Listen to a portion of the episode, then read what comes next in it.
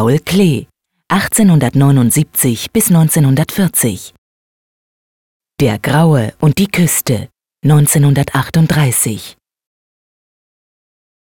Eine hin und her schwingende Linie teilt die Bildfläche in horizontale Segmente. Nachdenklich scheint der Graue diesen Verlauf, den der Titel als Küste beschreibt, zu beobachten. Mit ihm blicken wir auf eine weit unter uns liegende Fjordlandschaft und lesen die blaue Fläche als Meer. Die bogenförmigen Linien sind womöglich Boote und der horizontale Balken mit den drei Punkten in der Bildmitte könnte ein Schiff sein. Die Blickweise ändert sich jedoch, wenn wir das Bild nicht aus der Ferne betrachten, sondern als Spiegel wahrnehmen. Dieser Wechsel kann als Kommentar Klees zur visuellen Wahrnehmung gesehen werden. Der Graue ist wahrnehmendes Subjekt und wiedergespiegeltes Objekt zugleich. Damit entpuppt es sich als indirektes Selbstbildnis des Künstlers. Das Thema des Wassers wird hier von Klee nicht wie gewohnt behandelt.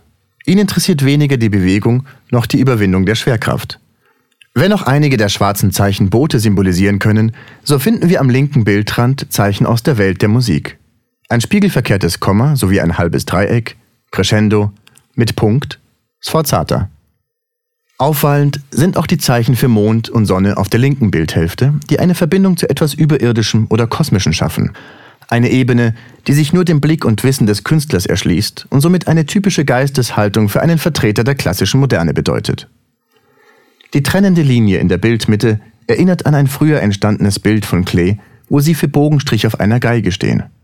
Der Graue erinnert an ein Selbstbildnis von Klee. So gelesen stehen die Linie und der Graue zusammen mit den Zeichen möglicherweise für Klees schmerzlichen Abschied von der Musik. Felix Klee schrieb dazu, sehr schwer war für Paul Klee der ärztliche Rat, nicht mehr zu rauchen und nicht mehr Geige zu spielen. Für den passionierten Geigenspieler, der die Musik als wichtige Inspirationsquelle für seine Arbeit nutzte, muss der Verzicht aus gesundheitlichen Gründen sehr einschneidend gewesen sein.